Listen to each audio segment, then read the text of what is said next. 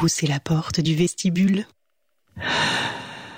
Vous écoutez le Talk Show, l'émission qui parle de consentement, Yamasutra, pornographie, PC, consentement, Yamasutra, la vie, la vie, sexe, société, genre, Santé sexuelle. consentement, Yamasutra, désir, les désirs, consentement, politics, la vie, la vie, PC, féminisme, érotisme, liberté, amour. Ah, je me souviens bien de cette soirée. Ce n'était pas vraiment une bonne soirée. On s'était un peu engueulé avec les amis. Ouais, mais maintenant que j'y repense, forcément, je donnerais cher pour y être à nouveau. Autour de la table basse du salon, avec un verre de vin, tout un tas de trucs à grignoter. Et cette conversation qui s'enflamme pour trois fois rien, c'était une histoire de scooter, de vélo. Et de trottinette aussi, je crois. Ah, je sais plus comment on en était arrivé là, mais en gros, il y avait ceux qui disaient que c'était normal de mettre un casque quand on est en scoot ou en moto. Mais que ça n'était pas utile à vélo et encore moins à trottinette. Ouais, un vélo, c'est pas vraiment un moyen de transport. Mettre un casque, ça enlève tout le plaisir de circuler à vélo.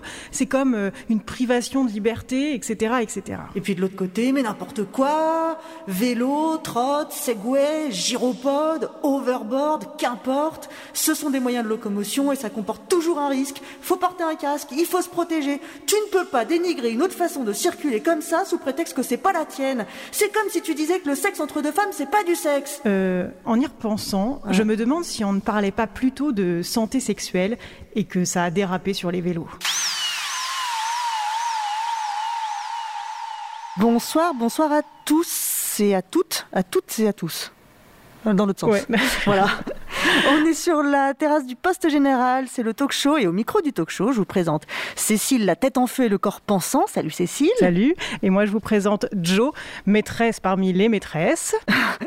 Et avec, comme elle l'a pas écrit, je sais pas ce qu'elle veut dire. Et, euh, et- et avec nous, toujours, Claire Alquier, notre sexologue en chef. Salut. L'équipe est au complet. C'est parti. Alors on parle ce soir de santé sexuelle, E2LES, c'est-à-dire que nous nous intéressons à la santé sexuelle des femmes qui ont des rapports avec d'autres femmes. Les F. Je ne sais pas si ça s'entend bien le FSF. Et pour en parler, on reçoit Diane Saint-Réquier, autrice du blog Sexy Souci et des vidéos du même nom sur France TV slash. Bonsoir Diane et merci infiniment d'être venue jusqu'à nous.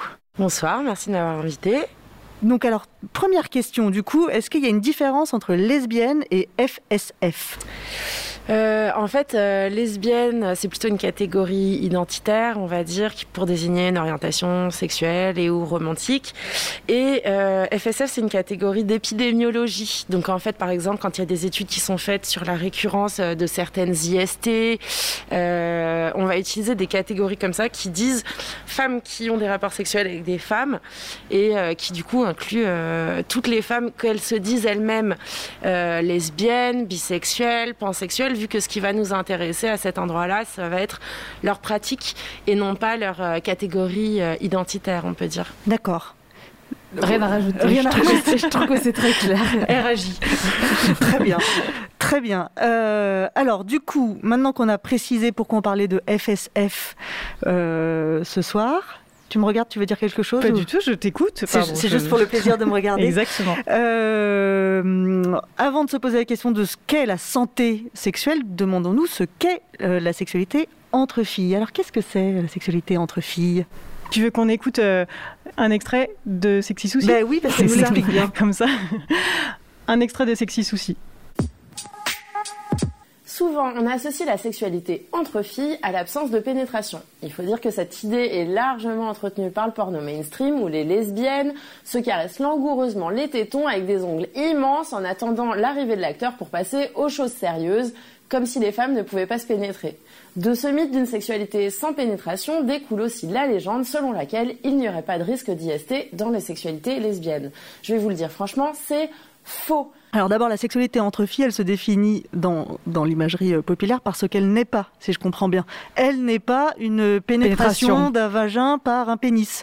Et du coup, on ne sait pas ce que c'est. On se, il y a une espèce de, de Il y a une image un peu romantique, érotique, très un peu porn soft de oui, on se caresse les seins, on se masse, éventuellement il y a des rapports bucogénitaux, mais ça reste une sexualité qu'on pourrait presque qualifier de soft, en tout cas dans l'imagerie populaire. Ouais, mmh. voire d'incomplète, non J'ai l'impression. Euh, de, ah bah de toute façon, déjà, je pense que ça relève aussi d'une vision très, euh, une vision très cis-centrée, parce que par exemple, quand on parle de lesbienne, déjà, il y a beaucoup de personnes qui se disent bon, bah c'est deux personnes avec des vulves, et puis alors vraiment, il y a un truc de, vous voyez, comme les trucs de prise.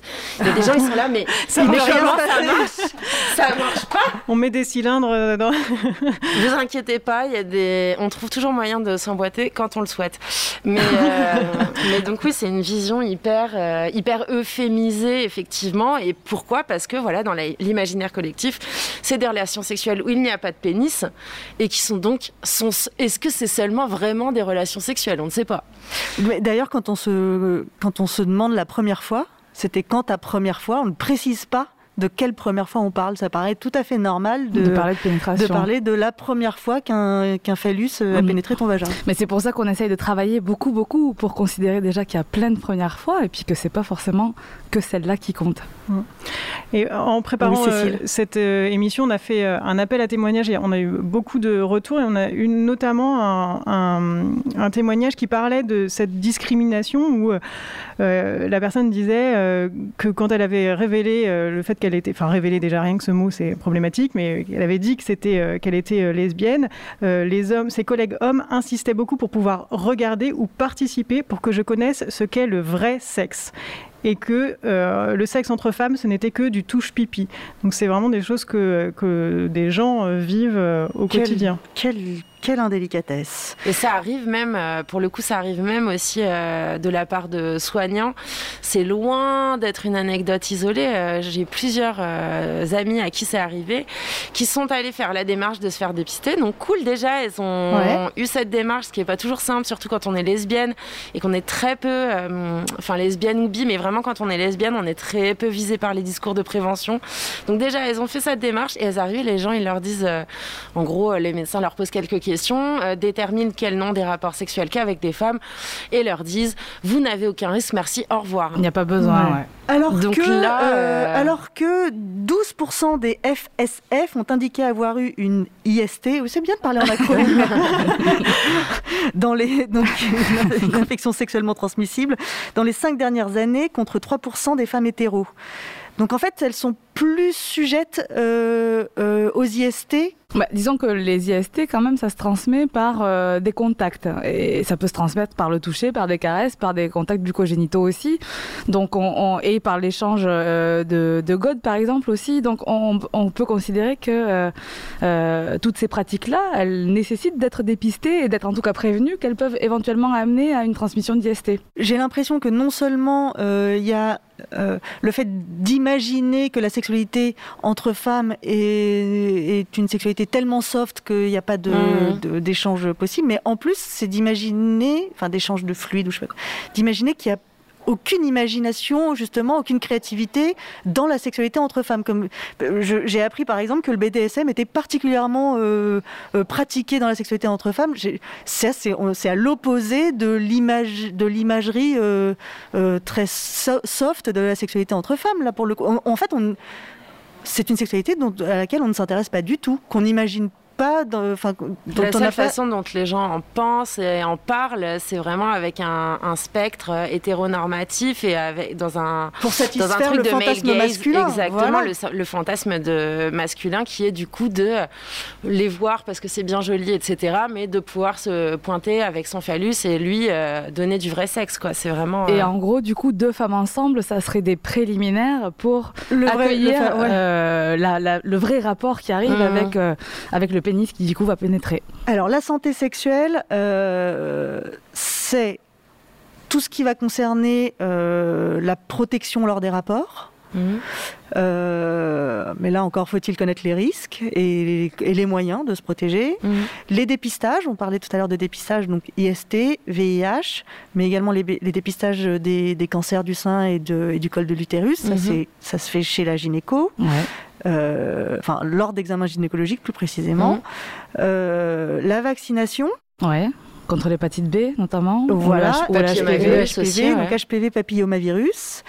Euh, et et il faut pas l'oublier justement, la contraception, étant donné que si on parle de femmes qui ont des rapports avec des femmes, on n'exclut pas qu'elles puissent également avoir, des rapports avec des hommes. Voilà, absolument. Ou, euh, ou même être euh, en couple avec euh, une meuf trans qui, pour le coup, Ah, absolument, peut ouais. avoir des érections, peut éjaculer. Absolument. Merci de le préciser. Donc voilà, oui, oui, Claire? Oui, je veux bien rajouter un petit, un petit onglet dans la santé Ouais. sexuelle qui est aussi l'onglet de pouvoir parler euh, de son bien-être et de son épanouissement sexuel, ce qu'on ne peut pas faire de fait si on n'a pas de professionnels vers qui s'adresser. Et ces professionnels-là, ça peut être bah, des gynécos, des sages-femmes, euh, des sexologues, des médecins, le médecin généraliste, enfin bref, qui est aussi des gens euh, compétents et concernés par la question Alors, qui puissent le aussi proposer sont-ils un suivi. Le sont-ils compétents et, et concernés, ces Euh, médecins je, je propose qu'on écoute un témoignage de N. Euh, Vincent, si tu peux nous envoyer ce témoignage. Déjà, mon docteur euh, est au courant. Quand j'étais plus jeune, du coup, il m'a demandé si je me protégeais. Et je lui ai euh, répondu, j'étais beaucoup- plus jeune, j'étais mineure, je lui ai dit que, que non, mais que j'avais pas besoin. Euh, il m'a demandé pourquoi, j'ai dit parce que je suis avec une fille, et il ne m'a rien répondu à ça. Donc, c'était en mode, ah ok, bon bah c'est bon, j'ai dit la bonne réponse, j'ai pas besoin de me protéger. C'est c'est fou en fait. Ah bah, Du coup, dès à 15 ans, enfin, je sais pas exactement quel âge elle avait, mais euh, tout de suite, on lui a. Enfin, c'est comme une information qu'on lui avait donnée qu'il n'y avait pas de nécessité Bien de se sûr, protéger. mais c'est hyper, hyper, hyper commun. Moi, Mhm. j'ai vraiment. euh, c'est arrivé, euh, j'allais dire, dans un stand en milieu festif il n'y a pas longtemps, mais tout ça, c'était avant le Covid, mais en tout cas, euh, il n'y a pas si longtemps. Euh, on était dans une soirée où il y avait pas mal de personnes queer, il y avait des mecs gays, des lesbiennes, des bi, bon, voilà. Et ce soir-là, mais je sais pas ce qui se passait, mais c'était comme ça, c'est arrivé au moins quatre ou cinq fois dans la soirée que je discute avec des nanas donc, qui étaient lesbiennes, euh, qui étaient plutôt très sexuellement actives, quoi, qui avaient différents partenaires, etc. Et qui euh, n'avaient jamais euh, fait de dépistage de leur vie, euh, n'avaient jamais été chez le gynéco non plus. Parce que, en tout cas, si on parle de lesbiennes qui. euh, Enfin, il y a beaucoup de lesbiennes pour qui euh, la contraception, c'est pas forcément un, un sujet, en fait. Et qui, du coup, ne vont pas rentrer dans, ce, de- dans cet euh, endroit de suivi que, où vont beaucoup de meufs hétéros parce que Qu'elles associent à la contraception et à la maternité. Mm. Oui, c'est vrai que aller voir euh, un ou une gynécologue, c'est euh, s'occuper de sa contraception, euh, Ouais, clair. beaucoup quand même dans l'imaginaire. Et pour revenir sur ce que tu disais tout à l'heure, Joe, sur les IST qui étaient peut-être un peu plus prégnantes chez les FSF, dans, et pour rebondir sur ce que vient de dire Diane, il y a effectivement cette conscience qu'il y a potentiellement plus de partenaires aussi. Et dans l'é- l'étude qu'on avait un petit peu regardée, justement, c'était ça qui était aussi expliqué qu'il y avait plus de rencontres, du multipartenariat peut-être plus fréquent. Je ne dis pas que c'est une généralité Mhm. ni que c'est une règle immuable, mais ça peut arriver. Et du coup, pas de dépistage, donc aussi euh, une transmission des IST qui est favorisée, parce qu'une IST, on ne la soigne que quand on la dépiste. Et quand euh, dans un milieu plus clos, ben, les IST sont pas dépistés, forcément ça se transmet aussi plus facilement. Et puis parfois, il y a des IST qui euh, n'ont pas de symptômes. euh, La plupart des IST, la plupart des IST, euh, bon, effectivement, si vos organes génitaux commencent à, À couler du mauvais. cul, euh, vous allez chez le médecin en général. Bon, on espère euh, que ça aille pas jusque là, mais effectivement, c'est pour ça aussi qu'il faut les faire dépister parce que vraiment l'immense majorité sont asymptomatiques, euh, que ce soit euh, le, Le le chlamydia. VIH, euh, chlamydia, papillomavirus. En fait, ça dépend des personnes, mais il y en a vraiment énormément qui ne montrent aucun symptôme. Et c'est vrai que dans, dans tous les Cécile. témoignages qu'on a reçus, euh, vraiment la grande majorité euh, des, des personnes qui ont répondu euh, disent ne pas utiliser de protection. Hormis malheureusement celles qui ont eu à un moment donné une IST et qui du coup ont, ça a été le, le point de dé- Mhm. déclencheur pour se protéger mais c'est un peu c'est terrible de se dire il faut c'est qu'on- a été sensibilisé une fois euh, qu'on a été malade en fait. Mhm. Mais oui, c'est l'expérience quoi. Ouais. Le problème aussi, c'est qu'il faut avoir conscience que, en fait, euh, le discours euh, d'éducation sexuelle euh, dans le milieu scolaire, par exemple, euh, Mm. parfois il est porté par des personnes géniales et très progressistes et tout, il n'y a pas de problème. Sauf que, euh, historiquement, et ça a encore lieu, euh, d'avoir une éducation à la sexualité qui est vraiment très, très hétéronormative, qui va se borner à dire, euh, voilà, donc, euh, qui parle même pas de- d'identité de, genre, de machin, tout ça, Mm. mais qui va dire, en gros, euh, s'il y a une pénétration avec un pénis, euh, mettez une capote pour vous protéger du VIH et, Et du risque de grossesse.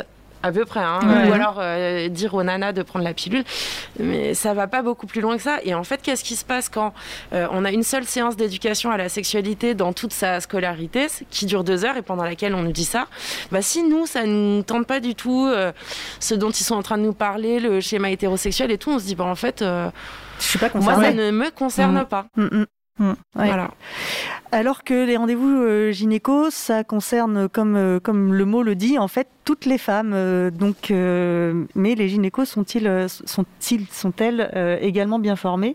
Et le rendez-vous gynéco, je pense que c'est source d'angoisse pour pas mal de, de, femmes qui ont des rapports avec des femmes. Cécile. Oui, tout à fait. Et on a reçu deux témoignages assez intéressants parce que qui racontent deux expériences très différentes. Et on va d'abord écouter Valentina Vincent. Et pour ce qui est des, des, praticiens, praticiennes euh, professionnels de la santé, euh, aucune spécialisation et euh, aucune, euh, comment dire, aucun suivi personnalisé au niveau de ma sexualité en tout cas. Et ma gynéco, je me souviens la première fois que qu'elle m'a vue, elle m'a demandé si j'avais déjà eu des relations avec un homme ou un garçon pour savoir si elle pouvait m'ausculter au spéculum. Voilà, comme si euh, on était encore vierge en fait quand on est lesbienne ou qu'on a des relations avec des femmes. Donc ça rejoint un peu euh, ce qu'on disait euh, au début sur l'idée de la virginité alliée à la pénétration. Et, je vous propose qu'on écoute maintenant N qui à un moment donné a un, un bouton sur la vulve et consulte des médecins et se retrouve aux urgences et voici ce qui lui arrive. Euh, donc je vais aux urgences, je refais des tests donc euh, urinaires, de sang et je, je, fais une échographie aussi. alors à savoir qu'il y a deux échographies, je n'étais pas du tout au courant. il y a donc celle sur le ventre et il y a celle interne qui était très très dérangeante, pas douloureuse mais dérangeante. par contre, avant, du coup, j'ai eu un prélèvement vaginal euh, du coup, ils m'ont mis un spéculum, je crois que ça s'appelle comme ça, euh, pour faire le prélèvement.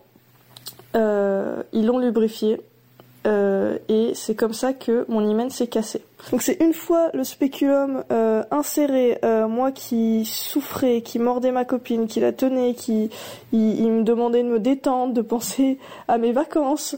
Euh, voilà, ils essayaient de, de le mettre le plus profond possible. Et c'est une fois voilà qu'ils voyaient à quel point je souffrais qu'ils sont pensés bon de me demander si j'avais déjà eu un rapport avec un homme. la réponse était du coup non. Et, euh, et ça reste extrêmement marquant puisque j'ai, je crois que c'est une des plus grosses douleurs que j'ai pu ressentir de ma vie, euh, puisque bien sûr il n'y avait pas, euh, on va dire tout, toute l'excitation qu'il peut y avoir dans un premier rapport, la découverte, la douceur. Non non, c'était j'avais les deux pattes en l'air, euh, en train de stresser pour savoir qu'est-ce que j'avais. Voilà. Ouais. qui réagit à ce violence, euh, gynécologique euh, énorme. Euh, vraiment, euh, enfin vraiment d'avoir des histoires comme ça. Où, et en plus, je suis prête à parier qu'elle a payé sa consultation, hein, parce que généralement c'est comme ça que ça se finit. On a des médecins ultra maltraitants qui non seulement nous font hyper mal en nous examinant, et en plus, je veux dire, si, si le spéculum ne passe pas, euh, il peut y avoir plein de raisons. Alors là, en l'occurrence, pour cette euh, personne, c'était l'hymen, parce que peut-être qu'elle avait des pratiques qui effectivement n'ont pas, n'ont pas dégradé son hymen et mais je veux dire, on est en train de mettre un spéculum à quelqu'un qui hurle de douleur, on arrête on en fait. On n'insiste pas, on ne dit pas à la personne ah bah il y a un problème, ça rentre pas. Enfin, c'est quoi ce délire en fait? Ouais, ouais. Et après, ouais, ce qui est intéressant sur le premier témoignage, euh, justement, cette présomption de virginité, euh, je la trouve hyper intéressante aussi. Et c'est là qu'on voit que euh, peut-être c'était pas mal intentionné la demande, mais elle était probablement maladroite et mal amenée, et qu'il y a une vraie nécessité aussi, évidemment, de former pour que des violences comme celle du deuxième témoignage n'existent pas plus. Euh, mais aussi de former pour pouvoir s'adresser aussi de la bonne manière euh, aux patients et aux patientes, en l'occurrence, qu'on peut avoir, euh, parce que c'est aussi ça qui peut permettre d'aller après intégrer vraiment un système de soins et d'aller intégrer le fait de s'occuper de, sa santé sexuelle. Mais le point commun entre ces, entre ces deux témoignages, c'est le fait que et les patientes et l'équipe médicale, les équipes médicales, ont, ont totalement intégré que la pénétra que pénétration égale sexe masculin. Mm. Est-ce que vous avez déjà eu des rapports avec un homme? Euh, La vraie question, Oui, est-ce que vous avez c'est déjà eu? est-ce que vous est-ce que vous avez euh, déjà, euh, je Bah, sais pas eu comment le tourner, une en fait. pénétration, Euh, euh, voilà, euh, une pénétration, sans préciser. On peut euh, parler de pénétration digitale, de, de pénétration avec, Avec des des, jouets. jouets, avec tout un tas d'autres choses si on a envie, mais ça, ça reste une pénétration, donc parle- parlons de ça effectivement, Mm. mais, mais arrêtons euh, de systématiser le fait que ce soit forcément par un pénis. Euh, Est-ce qu'on n'en revient pas à deux choses Que la sexualité des femmes entre elles euh, est totalement inconnue, mais d'une manière générale, que les, les médecins ne sont pas du tout formés euh, à la sexualité en général, non? Je sais pas, je Bah, peux- très peu. Euh, Bah, ça dépend sur quel versant, ouais. Tr- Ouais, globalement. Enfin, je sais. Moi, je vais parler peut-être de ce que je connais. Du coup, travaillant à l'hôpital, euh, je me retrouve à. Et c'est vachement intéressant parce que du coup, là, aujourd'hui, je fais des petites formations dans mon service pour les internes, par exemple, euh, sur les questions de santé sexuelle et sur aussi euh, comment est-ce qu'on s'adresse aux patients et euh, quels sont peut-être les petits réflexes qu'on peut avoir euh, pour repérer justement des violences, pour repérer potentiellement des risques et pour pouvoir orienter. On leur demande pas aux médecins, et surtout quand tu es aux urgences ou même dans n'importe quel autre service. Euh, d'être forcément euh, absolument euh, formé sur tout, mais en tout cas de pouvoir repérer pour orienter et donc de connaître un petit peu à minima les problématiques dont on parle, ça ça me semble assez essentiel et tous les internes que je vois pour le coup me disent que ils souffrent de ne pas avoir ce genre de formation Mhm. dans le cursus. Il y a des petites choses et puis après c'est aussi de l'ordre de l'intérêt de chacun. On voit bien qu'il y en a qui sont plus intéressés par ces Mhm. questions-là que d'autres. Mhm. Mais en tout cas, d'avoir une approche un peu générale sur la santé sexuelle, qu'est-ce que c'est, outre les IST, en fait. Euh, le truc un peu plus global, et, et les violences, qu'est-ce que c'est, et comment est-ce qu'on les repère, et, euh, et comment est-ce qu'on oriente après, eh bien, ça, ça manque, c'est sûr. Mhm. Et aussi, ne serait-ce que, euh, et comment on inclut les personnes en rajoutant deux mots dans sa phrase. Oui. Vous avez, ou en changeant de mots, tu vois, au Ouais. lieu de euh, système. Parce qu'en fait, c'est pareil, c'est encore hyper compliqué parce que si t'es. euh, si t'es une femme qui a des rapports sexuels avec des femmes, mais je dis encore plus lesbienne dans le sens où c'est un, du coup un rapport exclusif, enfin a priori oui. exclusif avec les femmes et avec un rapport identitaire fort, euh, et que tu vas chez un médecin et tout, et que d'emblée te demande euh, comment ça se passe avec votre copain ou j'en sais rien, pour beaucoup de personnes ça se referme Ça complètement parce ouais. qu'en fait, euh, ah bah ça veut dire que non, il faut que je fasse mon coming out, il faut Ouais. que je dise ah bah non, moi je fais pas du sexe avec des. C'est la présomption pénible, en fait, d'hétérosexualité. C'est hyper Mm. pénible.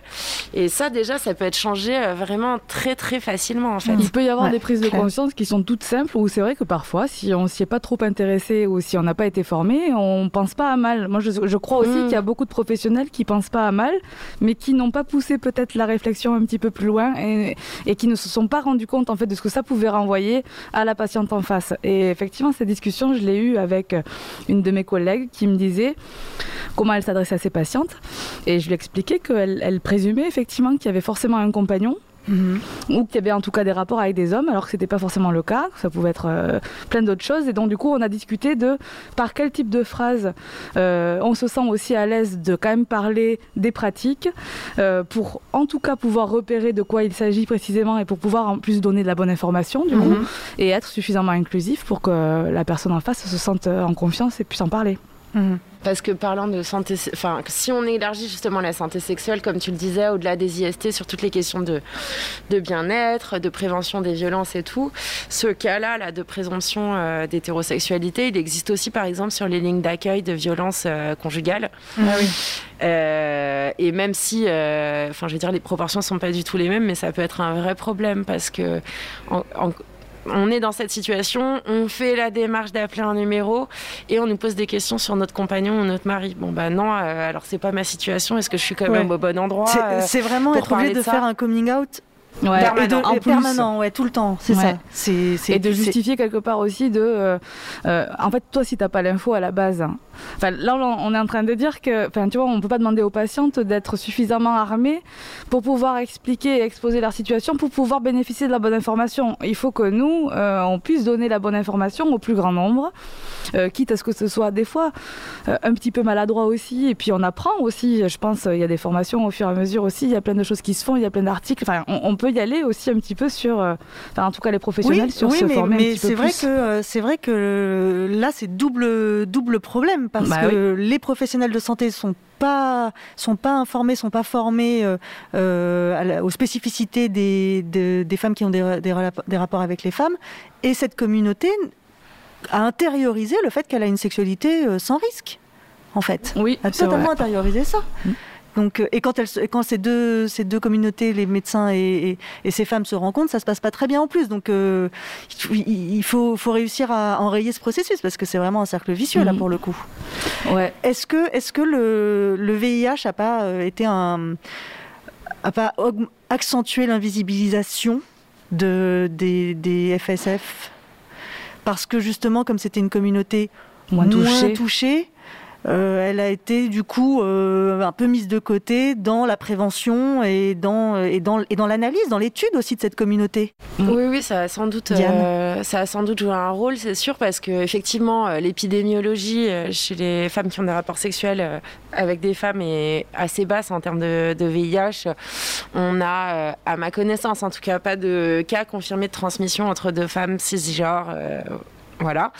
Euh, pour autant, si elles sont par ailleurs euh, usagères de drogue ou euh, autres, ou bisexuelles par exemple, là, elles peuvent tout à fait être exposées à un risque VIH. Mais donc, en tout cas, l'épidémio est très faible chez les Mhm. lesbiennes et chez les FSF. Et donc, ça donne quoi? Ça donne qu'en fait, aujourd'hui, la plupart des grosses assauts dans la santé sexuelle et tout ça, elles sont, elles ont, soit elles ont été créées au moment du VIH et tout ça, mais elles sont vraiment ancrées là-dedans et les subventions sont fléchées là-dedans. Donc, elles sont no- notamment très souvent fléchées vers les publics euh, qui sont les plus euh, à risque euh, concernant euh, le, le VIH, VIH.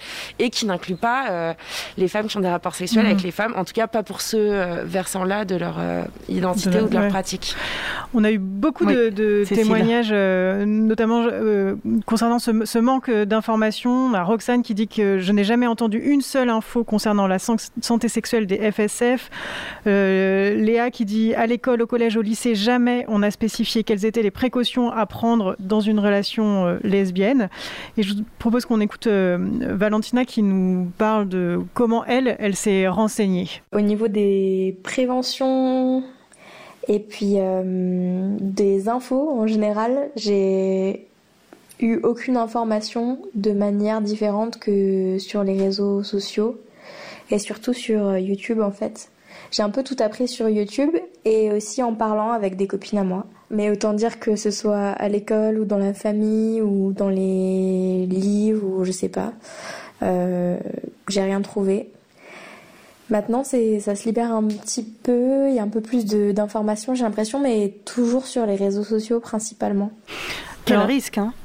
Est-ce que c'est que sur les réseaux sociaux qu'on peut s'informer? Du coup, je... Bah, c'est quand même beaucoup, moi je trouve. Après, bah, le, le bon exemple, c'est euh, que vous connaissez, pas que tu connais sur, et vous aussi sûrement, le, le petit, euh, le petit livret tomber la culotte, qui est euh, un des seuls, je crois, existants euh, livrets de prévention sexuelle, un petit peu adressé euh, au FSF. qui est très bien fait, qui est très Ouais. complet, qui est très. Ouais, bah, ce livret, moi je sais que quand je bossais au planning, on n'arrivait pas à l'avoir par exemple. Il y a, il y a, une, une difficulté- peu édité. Voilà, il est très peu édité. C'était compliqué de, de, de, de s'en procurer et du coup d'en donner aux gens qui pouvaient être concernés. Donc du coup, on l'utilisait comme outil euh, de prévention pendant les entretiens, mais c'était un truc On le montrait, mais sans Voilà. le laisser. il D'accord. pouvait arriver. Enfin voilà, on se débrouillait après pour euh, quand même transmettre des choses. Mais c'est vrai que c'est un, c'est un bon exemple que de dire déjà il n'y a pas beaucoup de choses qui existent et puis en plus bah, c'est compliqué euh, pour des raisons qui m'échappent pour le coup. Je sais pas pourquoi, mais c'est compliqué de s'en C'est du procurer. financement. Ben C'est ouais. de la guerre. Bah tu vois, C'est quand même questionnant. Ah, Ouais, c'est- Qu'on mette pas de fric là-dedans du tout. Bah, il y en a un petit peu, quoi, mais il y en a euh, pas beaucoup. Pas beaucoup. On nous a parlé d'une chaîne euh, YouTube en anglais qui s'appelle Stevie Boebi, que peut-être euh, vous Je connaissez. connais pas. non Moi non plus. Euh, et j'en profite pour euh, dire aussi à French Kiss qui nous a écrit et euh, qu'il sort au mois de février une chaîne YouTube dédiée à la sexualité des FSF. Donc euh, des choses bien. se font Ouais. sur YouTube. Il faut ou parler anglais ou attendre le mois de février. Mais YouTube, sur Instagram, il y a plein Ouais, ouais. de trucs. Il y a quand même aussi des assos. hein. En France, il y a euh, FRIS, par exemple, FRI2SE. Euh, en Suisse, il y a les Chlamydias. Euh, sur Paris, il y a aussi Fier. euh, l'association Fier. Euh, J'ai plus tout en tête, mais il y a quand même, Il y a des euh, il y a choses. quand même plein d'assauts. Il y a les mettra sortes de la perpétuelle indulgence euh, qui s'adressent Ouais. euh, à toutes les personnes, quel que soit leur euh, genre, Ouais. orientation. Non, mais il y, a- y des choses, mais juste il faut aller chercher. Il faut, C'est pas facile à Quand je dis trouver. quel risque, c'est qu'il faut s'assurer de tomber sur les bonnes. Sur les bonnes infos, tu Sur les dire bonnes sur les infos, réseaux. sur les ouais. bonnes assos, sur les, sur les bonnes, sur les bonnes personnes. Mais euh, bon, Mm. mais il y en a. Mais il y en a, et si vous, j'en profite pour le dire parce qu'on l'a pas dit tout à l'heure, mais si vous avez des questions pendant ce Facebook Live, vous pouvez les poser et euh, Diane ou Claire euh, y répondront. Oui, parce que pff, moi. euh, Bah, c'est que c'est elle qui Ah, est c'est plus sachante que ça. nous. euh, Nous, on est des novices. Est-ce qu'on ferait pas une pause musicale On fait une pause et après on musicale parle de protection? Très bien. Alors, Ce soir, on accueille Pauline Paris qui va euh, prendre place. Pauline Paris, elle est autrice, compositrice et interprète et elle a déjà sorti trois albums de chansons françaises. Euh, C'est du, du swing, euh, jazz, une gouaille qu'on adore évidemment. Euh, et pourquoi on l'a invitée ce soir Pour deux Oui, choses. La première, c'est qu'elle a écrit ce. Elle a coécrit avec Léa Ludgieter. Je ne sais pas si je prononce très Léa bien. Ludgeter. Ludgieter, merci beaucoup. Voilà, comme tu t'es l'as compliqué très la bien vie en dit. fait. Et c'est ça, euh, elle a écrit un livre qui s'appelle Les dessous lesbiens de la chanson. Donc autant vous dire qu'elle s'y connaît en bien. euh, lesbiennes. Euh, et, Et en dessous. et en dessous également. Je le veux. tu peux regarder, mais tu le rends. Tu le rends. Et euh, il y a deux ans, Euh, on l'a Euh, on sorti, le- oui, fin 2019, euh, décembre 2019. Mais comme l'année a 2020 aussi- n'a pas compté, voilà, c'est tout récent, ça. Voilà. Et elle a aussi fait, euh, mis en musique les poèmes de Renée Vivien, qui est une poétesse lesbienne du début du siècle, avec des magnifiques dessins de Elisa Franz. Je le montre aussi euh, à la caméra, je ne sais pas si on le voit. Il y a un dessin où on voit d'ailleurs deux femmes s'emboîter parfaiement par rapport à ce que disait Diane tout à l'heure. Alors, Sur les Si vous le ouvrez la couverture, il y a une, un Le dessin ciseau. caché. Le ciseau. Eh oui. Donc deux femmes peuvent s'emboîter, voilà. Et, euh, Et ça crée de l'électricité. Eh oui. C'est génial. Ça Pourquoi peut- est-ce que tu as eu envie de faire ça? Euh, Ce Renée Vivien, une poétesse euh, pas très connue? Alors non, René Vivien, en fait, j'ai découvert par euh, Hélène Azera, euh, voilà, qui animait une, euh, une, une émission chanson à, euh, à la Maison de la Culture. Euh, la maison de la radio, pardon. Et euh, Hélène Azera m'a dit il faut mettre René Vivien en chanson. À ce moment-là, moi, j'avais, euh, j'étais entre deux projets, et donc j'ai commencé à lire du René Vivien. Et, et je suis tombée sous le charme. Donc j'ai disparu pendant une semaine et puis j'ai écrit et j'ai écrit les musiques. Et elle a vraiment des vers très parfaits qui permettent de, voilà, de mettre en musique assez facilement. Et, euh, et ça a été très fluide ce projet. j'ai écrit les musiques. Ensuite, euh, j'ai contacté Violette euh, Co, une librairie lesbienne près de Charonne. Et on a fait une lecture-concert. Et ensuite, j'ai été mise en contact avec une maison d'édition qui a. Euh, Aerosonics. Voilà, qui a voulu euh, sortir ce livre CD. Et là, bientôt, beau livre. on, on sort Je- le je- clip Génial. le mois prochain. Génial. Qu'est-ce que tu nous chantes? Je vais vous chanter euh, L'éternelle tentatrice. Mais juste avant, je voulais rebondir un tout petit peu sur la conversation euh, Bien qui sûr. était dite.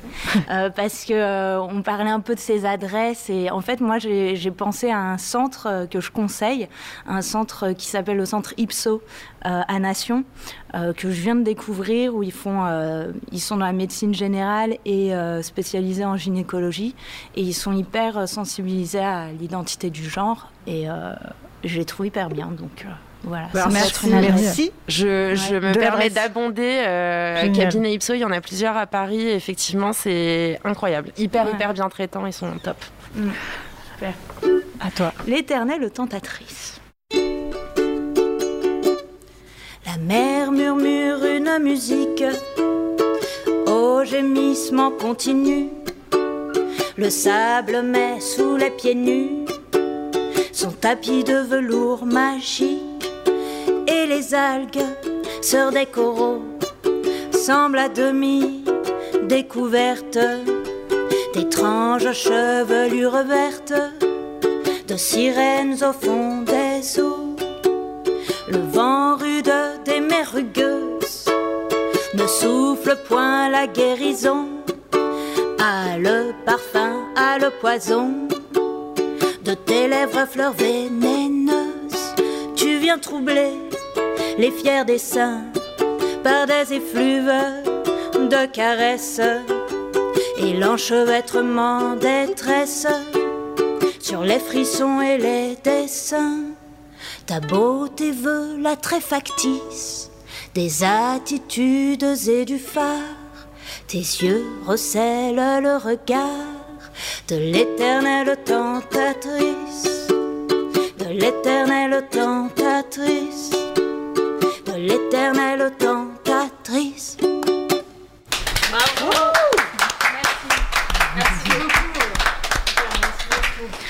La musique, c'était pas mal, mais alors les textes, c'est vraiment. Non, Ah bah oui, les textes. non, mais non, mais non, mais elle est J'ai mis méchante. tout mon cœur. Non, mais...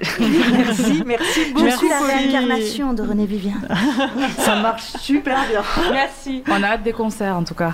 Ah ouais, oui. bon, on, a, on a hâte du clip déjà. Ouais. Euh, donc on, on verra le clip sur ton, tes réseaux, Pauline Paris. euh, Euh, oui, il va sortir vers mi-février et euh, voilà, je fais un peu de, de promo sur euh, Insta et Facebook. Ouais, je me suis tout récemment Génial. Mise à Insta. Et le clip, ça sera- Et- j'ai peut-être oublié, c'est sur cette euh, chanson Alors, yo- euh, ça sera le deuxième sur cette Ah. chanson, mais le premier sera sur Chanson pour mon ombre. Trop bien. On a hâte. Merci beaucoup, Pauline Paris. Merci beaucoup. Alors, on revient à nos. À nos moutons À nos comment, moutons. À nos moutons. Comment on se, comment on se protège? Il faut se protéger de, de quoi en fait? Comment, que- que- oui voilà, comment on se protège?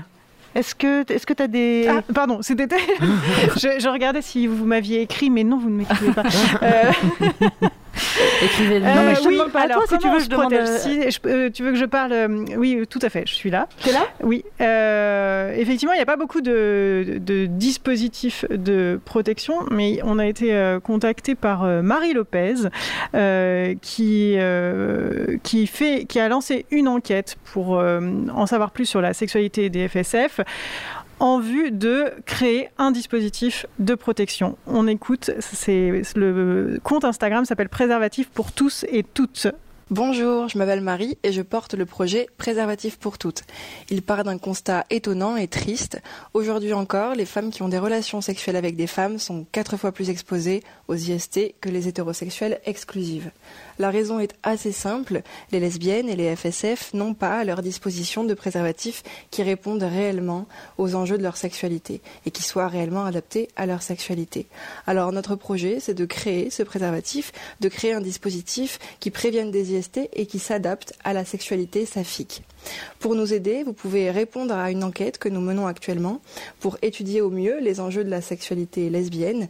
Vous pouvez nous retrouver sur Instagram, préservatif pour toutes. Merci par avance pour votre aide. Voilà, donc faut y aller, hein, faut le, faut lui donner des infos parce que parce que ça c'est un super euh, un super projet. Oui, bah, si ça a le mérite de faire justement exister la question et de pouvoir en parler plus, euh, moi je trouve ça assez génial. Après, euh, des moyens de prévention. Alors qu'est-ce qui il y en existe? A. Comment on peut se protéger? Il y en a pas beaucoup, mais il y en a. Il y a on a, on a peut-être tout entendu parler euh, de la digue dentaire, qui est euh, censé être le, le truc euh, adapté au FSF, à savoir que c'est un carré de latex qu'on met entre les muqueuses pour justement ne pas qu'elles se touchent et pour éviter toute transmission.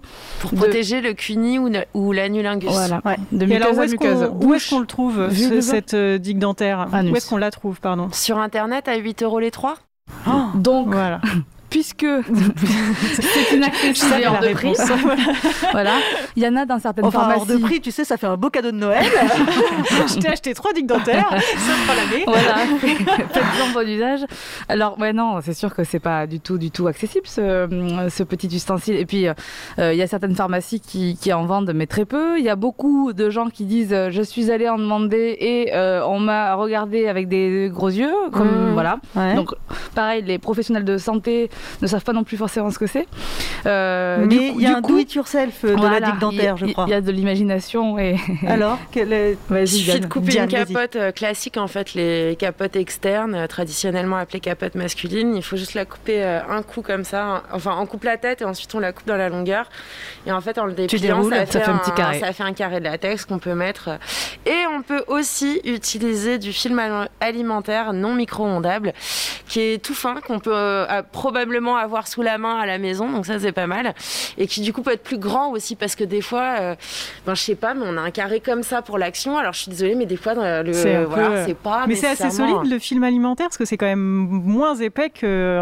Ouais, c'est moins épais, mais, le non micro-ondable, il est, ça marche bien. étanche en fait. Et donc du coup, il s'agit pas de le tirer comme. Est-ce qu'on sait pourquoi il faut pas qu'il soit micro-ondable? Parce que je pense qu'il y a des. Hum, je pense que le micro-ondable, il, doit être, euh, il doit être micro euh, troué, quoi, tu vois. Ah, donc du ah, coup, pour laisser passer. Ah oui, protection trouée, c'est moyen. C'est pas une vraie protection. Et ça, tu vois, le film alimentaire, moi, je l'ai appris dans tes vidéos.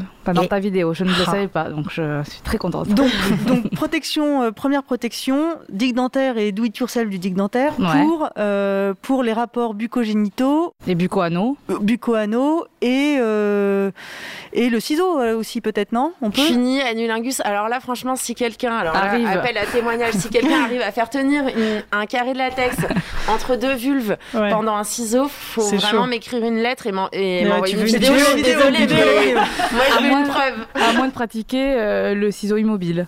Ce qui est aussi une autre forme de C'est plus méditatif. C'est ça. Imagine qu'on est en train de se frotter.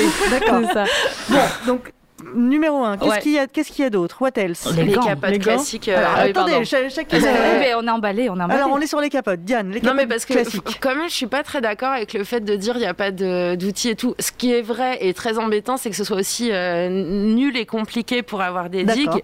Mais en fait, euh, les outils de prévention, ils existent et en fait, ils dépendent pas tellement de notre orientation sexuelle, ils dépendent plus de nos pratiques. Donc je pense pas qu'il y ait des, comment dire, qu'il y ait des outils de prévention qui soient destinés à telle ou telle orientation sexuelle en mm. fait. Donc ça dépend de ce qu'on fait tout simplement. Donc si on a des rapports euh, avec un pénis euh, ou un god qu'on partage, on peut le, le, protéger avec une capote classique. On peut aussi choisir d'utiliser une capote interne qu'on peut mettre à l'intérieur du vagin. Mm-hmm. Qu'on a arrêté d'appeler capote féminine, justement parce que c'est une question de pratique et non pas de de, de, de parce qu'il y a des mecs trans qui ont des vagins et puis que par ailleurs, en plus, la capote interne peut aussi s'utiliser euh, dans l'anus. ah oui, euh, la, la, même. Faut juste en enlevant. attention, attention, attention à enlever l'anneau à l'intérieur, sinon vous allez vous faire mal. Ça m'est déjà arrivé ça. Hein. J'en avais distribué. À... non non, j'avais distribué un, j'avais fait parce que je, je, suis toujours en train d'évangéliser la capote interne, notamment auprès des mecs qui ont des rapports avec des mecs, parce que mm. souvent ils disent ah, bah, préservatif féminin, c'est pas pour nous, nanana. Alors qu'en fait. Et du coup, euh, alors qu'en fait, si, ils peuvent carrément l'utiliser. D'ailleurs, il y en a qui sont déjà venus m'en demander. Mais donc là, toujours est-il que j'ai en distribuant et la semaine d'après, euh, ou le mois d'après, euh, c'était la, la maraude solcide ah d'après, il revient me voir, il me dit Mais attends, moi, ça fait hyper mal ton truc. Je lui dis Toi, t'as oublié d'enlever l'anneau. Et il avait oublié d'enlever l'anneau, effectivement, donc pensez à le faire. Mais alors, du coup, ça veut dire quoi? Il faut, il faut, faut le découper? On, l'enlève parce qu'il est à l'intérieur, on découpe pas. Ah non, d'accord. Il, est, il est mobile, en fait, il est à l'intérieur. À la base, il sert à être positionné au fond du vagin pour justement pas que le préservatif bouge trop. Sauf que dans l'anus, on n'a pas besoin euh, de ça. Donc du coup, on l'enlève et là, on peut le retirer sans difficulté. Parce que du coup, si on le laisse, à retirer, c'est beaucoup plus difficile. D'accord. Alors juste quand même pour revenir sur euh, le préservatif, sur, sur les, sur les jouets sexuels, sur les godes, euh, il faut changer de préservatif si un, on, partage les godes. On partage, soit mhm. on change de Change de partenaire ou change de trou. Désolé. Ou, quand, on change de, ou quand on change fils. Absolument. On ne passe jamais, jamais de sans l'anus. De l'anus au vagin, jamais, jamais, jamais, jamais, Ou en tout cas, on peut, mais dans ce cas-là, on change on protection ou on se lave ou peu importe, mais on évite de ramener euh, les bactéries euh, d'un endroit à l'autre. Il vaut mieux pas. Non. Surtout pas dans ce sens-là. Mm, mm. Autre, euh, les gants. Oui.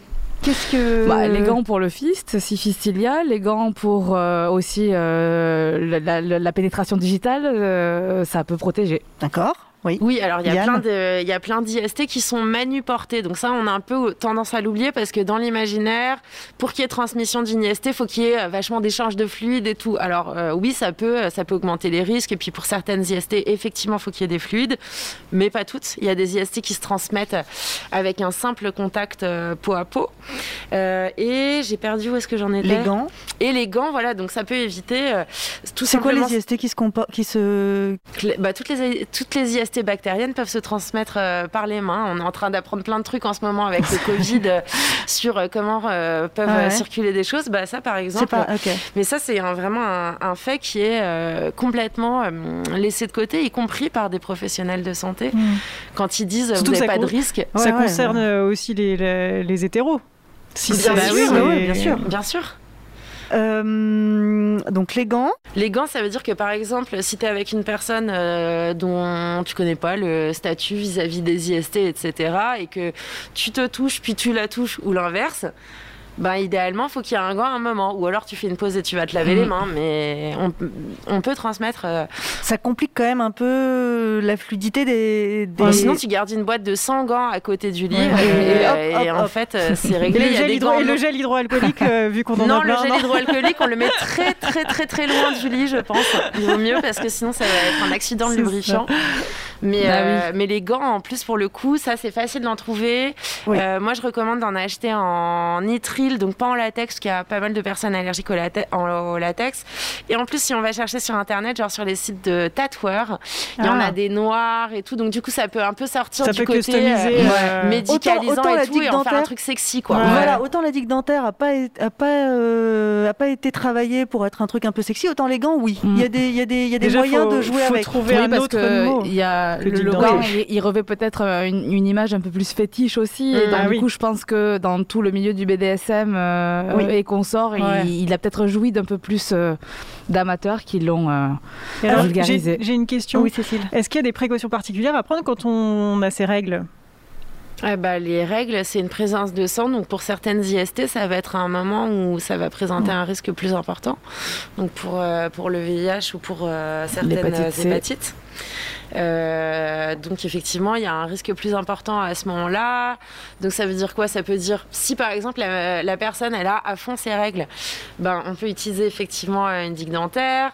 La personne elle peut porter aussi une éponge menstruelle euh, qui peut permettre en gros euh, ça, De ça retenir permet- le sang? ça retient le sang et puis en fait ça permet quand même des pénétrations quoi avec les doigts ou, Hmm. ou un toy ou autre quoi donc il y a moyen quand même de diminuer les risques euh, également à ce moment là J'ai lu qu'il fallait euh, éviter de se laver les dents ou d'utiliser un bain de bouche juste avant, même si c'était pour avoir euh, bonne haleine, parce que ça allait fragiliser la, la gencive. Et si jamais tu n'utilises pas de digue dentaire, tu, tu, tu favorisais euh, les micro-lésions, enfin je sais pas, de, oui, de- de- disons que ça peut créer une porte d'entrée pour euh, des virus, des microbes euh, qui seraient présents dans le, les sécrétions vaginales, dans le sang ou dans d'autres types de, de fluides corporels.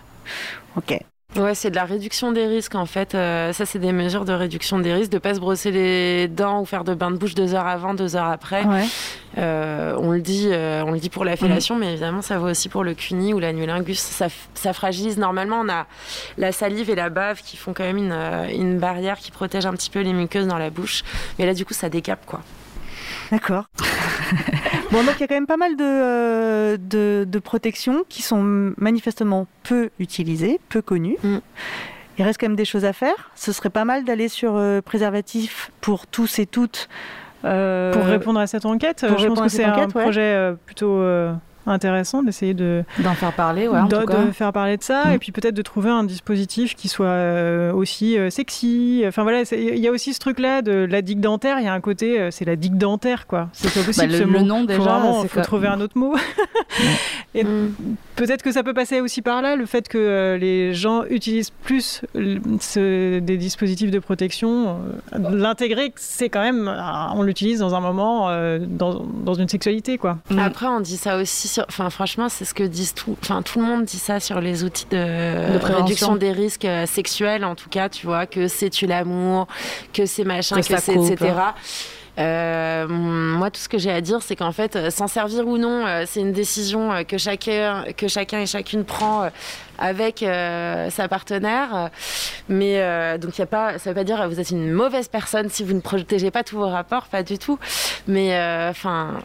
Je sais pas, je. Le tout, c'est de pouvoir prendre cette décision en ayant toutes les informations. Voilà, c'est ça qui est important, je crois. C'est ça qui est important, ouais. C'est de pouvoir donner les infos pour que tu puisses, toi, après, choisir déjà quels sont les rapports effectivement que tu protèges, quels sont ceux que tu choisis de ne pas protéger, à quel moment tu fais aussi des dépistages. ça aussi, le dépistage, c'est de la protection et de la, de la réduction des risques. Et c'est très important. Euh, Déjà pour avoir aussi plus d'infos, peut-être. Et puis parce qu'après, tu peux transmettre aussi, toi, l'information à ta voisine. Et ça, c'est aussi cool. Enfin, euh, donc, c'est ça dont on beaucoup en fait. Est-ce que ce qu'il faut réussir à transmettre comme message, ça n'est pas aussi, oui, on peut s'envoyer en l'air et avoir du sexe vraiment cool avec euh, tout en se protégeant. Bien sûr, mais ça c'est vrai pour tout le monde. Ça pour le coup, mm. c'est vraiment un truc qui est difficile à intégrer le côté euh, et on peut se protéger et on peut euh, se faire kiffer. Mais ce qui j'avais lu moi, pour une nouvelle euh, parlant de dick dentaire. J'avais lu une nouvelle, euh, c'était dans un recueil qui s'appelait, c'était plusieurs nouvelles queer et lesbiennes érotiques. Mhm. Et du coup, il y en avait une, entre autres, donc, où l'autrice avait justement mis en scène dans les scènes de sexualité et le gant et un morceau de film alimentaire sur lequel elle avait mis du miel, machin. Enfin bref, franchement, c'était hyper hot comme scène, ça marchait grave. Donc euh, je pense que les enjeux aujourd'hui, c'est un dire que non, euh, être FSF, c'est pas un bouclier face aux IST. Mm. Donc oui, euh, vous avez des besoins en santé sexuelle et n'hésitez pas à chercher des soignants et des soignantes qui vont vous donner des informations correctes. Vous le méritez en fait, mm-hmm. et donner un meilleur accès aux outils de réduction des risques, quoi. Mm.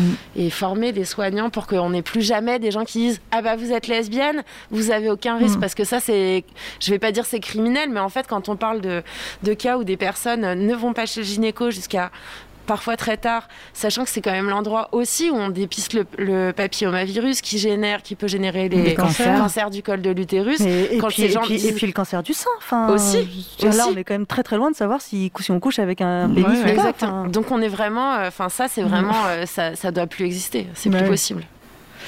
Oui, Claire. Oh bah non, bah je suis. C'est un bon. Je, je, je suis tout tu souscris. Oui. Je regarde l'heure, on est un petit peu, on est, on est, on est, on est bien. je trouve que c'est. On est bien. on n'a jamais été aussi bien, je crois. Finalement, on est bien. Euh, et, ben, et, justement, on n'a pas préparé, ni Claire ni moi n'avons préparé le, le, conseil culturel. on n'a pas fait. Est-ce que Diane, tu as un conseil culturel sur le sujet ou pas, toi? Euh, on même pas demandé Il y a plein de, il y a plein, de... comptes Insta, de livres et tout. Euh, il y a un livre que j'ai pas encore lu, j'annonce, mais on m'en a dit beaucoup de bien qui s'appelle Le Béaba du sexe entre meufs et personnes queer, un truc comme ça, qui a l'air cool. Et sinon, euh, bah, si on est centré sur le plaisir, Jouissance Club, c'est assez chouette vu que c'est complètement dégenré. Et il y a des, plein de d'astuces un petit peu techniques pour se donner euh, du plaisir et aux autres aussi, et, qui a l'air pas mal. Cool. Moi, on a quand même parlé de ces deux livres qui ont l'air canon. Moi, je hein, voudrais vous parler d'un livre de la littérature érotique, c'est un peu mon, mon dada. et je suis allée, euh, peut-être que tu connais, toi qui es montreuilloise, chez Zeugma, la mhm. librairie euh, queer et féministe de Montreuil, il y a quelques temps. Et euh, la libraire, les bons conseils du, des bons libraires, m'avait conseillé ce livre de Valérie Ménadier qui s'appelle Divin danger qui est c'est une histoire érotique euh, lesbienne. Et ce que j'aime beaucoup, c'est que ça déconstruit complètement l'idée de la sexualité euh, lesbienne euh, gentille, où on, fait du touche-pipi. on, est très loin de ça. C'est mm. très, c'est très chaud. Il y a beaucoup de passion et de, de violence.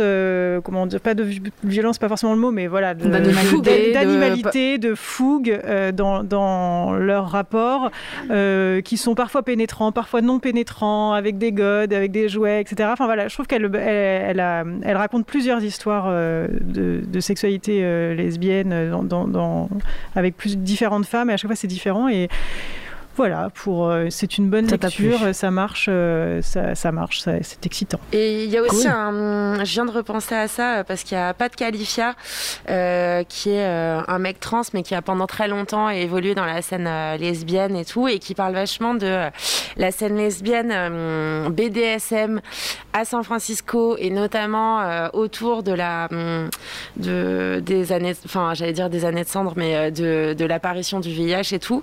Et en fait, comment il y a eu des liens et où ça se retrouvait avec des, des lesbiennes qui étaient en train de fister des mecs et tout. Enfin, comment il y a une espèce de, d'endroit de communauté où il y a, où, où il y avait de la sexualité, il y avait du plaisir, il y avait du partage, il y avait de la solidarité. C'est assez, euh, assez charmé.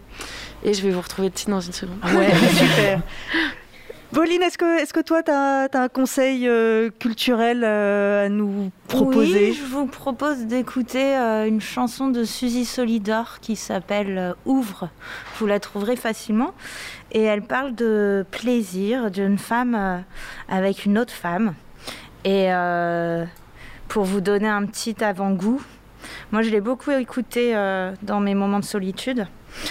Ouvre tes jambes, prends mes flancs, dans ces rondeurs blanches et lisses, ouvre tes genoux tremblants, ouvre tes cuisses, ouvre tout ce qu'on peut ouvrir, dans les chauds trésors de ton ventre, j'inonderai sans me tarir l'abîme où j'entre. C'est Suzy Solidor, 1934. Eh ben, Merci beaucoup. On remonte, euh, il est où? Je me le suis déjà fait voler? Ah non, voilà. Donc les, deux, les dessous lesbiens de la chanson et René Vivien, 13 poèmes euh, que vous pouvez trouver dans les bonnes librairies, chez Violette Co déjà. Voilà, au moins, chez Violette Co, c'est sûr. Euh, Après, vous pouvez le commander euh, les bouquins en librairie et, et, voilà, la librairie Laura. En librairie indépendante et pas sur. Ah, c'est mieux que. Ah, voilà. Allez, on s'arrête là-dessus. Je vous dis le titre, oui, je l'ai retrouvé, c'était Sexe et Utopie de Pat Califia. Voilà, si ça vous intéresse. Sexe et Utopie. On va mettre tout ça en commentaire de pas qualifier. Ok, ben merci. On s'arrête euh, là pour aujourd'hui. Merci à toutes et à tous. Merci. Oui. Tu veux dire euh, Cécile Oui, mais je sais pas si tu vas le dire peut-être, donc je me. Ah, qu'est-ce qu'on fait Qu'est-ce qui se passe dimanche Qu'est-ce que tu fais dimanche, toi? Mais attends, ah, je d'accord, non, j'ai eu peur que tu oublies, pardon. On n'y est pas encore. On n'y est pas encore. Merci au poste général de nous accueillir encore. Merci pour tous vos témoignages, euh, ah, les témoignages audio, les témoignages écrits. Merci, merci. C'est hyper, hyper précieux euh, pour nous. Même si on les lit, non, mais on, les lit pas, ouais, je te coupe la parole. Même si on les lit pas euh, forcément tous, ça nourrit beaucoup notre réflexion et ça nous aide beaucoup à, à préparer cette émission. Donc continuez à nous les envoyer. Merci infiniment. Et on, et on continue de faire des Facebook Live parce qu'on espère vraiment euh, qu'on pourra interagir en direct bientôt. Puis alors on espère encore plus qu'on pourra avoir des gens ici à côté de nous. Mais bon, ça c'est, on peut, on peut, c'est, on peut toujours rêver. Il faut espérer.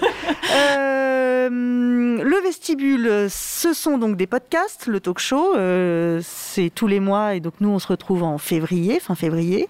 Le dico du cul, c'est tout savoir sur les mots du sexe en 5 minutes. C'est Cécile qui s'en occupe et la nouvelle entrée, la prochaine entrée de ce dictionnaire pas comme les autres, c'est le mot con. Voilà, le docu du lab, c'est un documentaire sur ce qui se passe dans les labs. Et les labs, qu'est-ce que c'est Eh bien, les labs, ce sont des cercles de parole et de réflexion proposés chaque mois par Mrs. Rose et, souvent Claire, mais pas, pas à chaque fois, enfin, quasiment, bref, en petit comité et évidemment en visio en ce moment.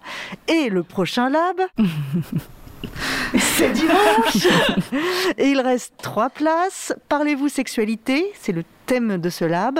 Donc c'est en visio, c'est de 15h30 à 17h. Mrs. Rose nous propose d'aborder la langue de la sexualité comme une langue vivante. Après une introduction explicative, elle vous propose deux explorations autour de la littérature et de la culture érotique pour vous aider à apprivoiser certains mots de la sexualité inscription libre avec possibilité vivement appréciée de faire un don à l'association. À propos de ça don. trop bien. à propos de don. Ah oui, c'est Nous avons une campagne Tipeee. Tipeee, ça s'écrit T-I-P-2-E. Vous allez nous chercher, vous nous donnez un petit peu d'argent, c'est sympa, ça permet de bah d'essayer de, fonctionner. D'essayer de, fonctionner, ça permet qu'on aussi euh, de fonctionner sans publicité, d'être euh, indépendante, d'avoir une parole libre. Et de rester gratuit. et de rester gratuit. Voilà. Donc, euh, donc merci d'avance. Suivez-nous sur Facebook, sur Instagram et sur les plateformes de podcast. Venez au lab donc. Et si le projet vous excite, frappez à la porte du vestibule. Il fait bon, il fait chaud. Il y a des chamallows. Salut.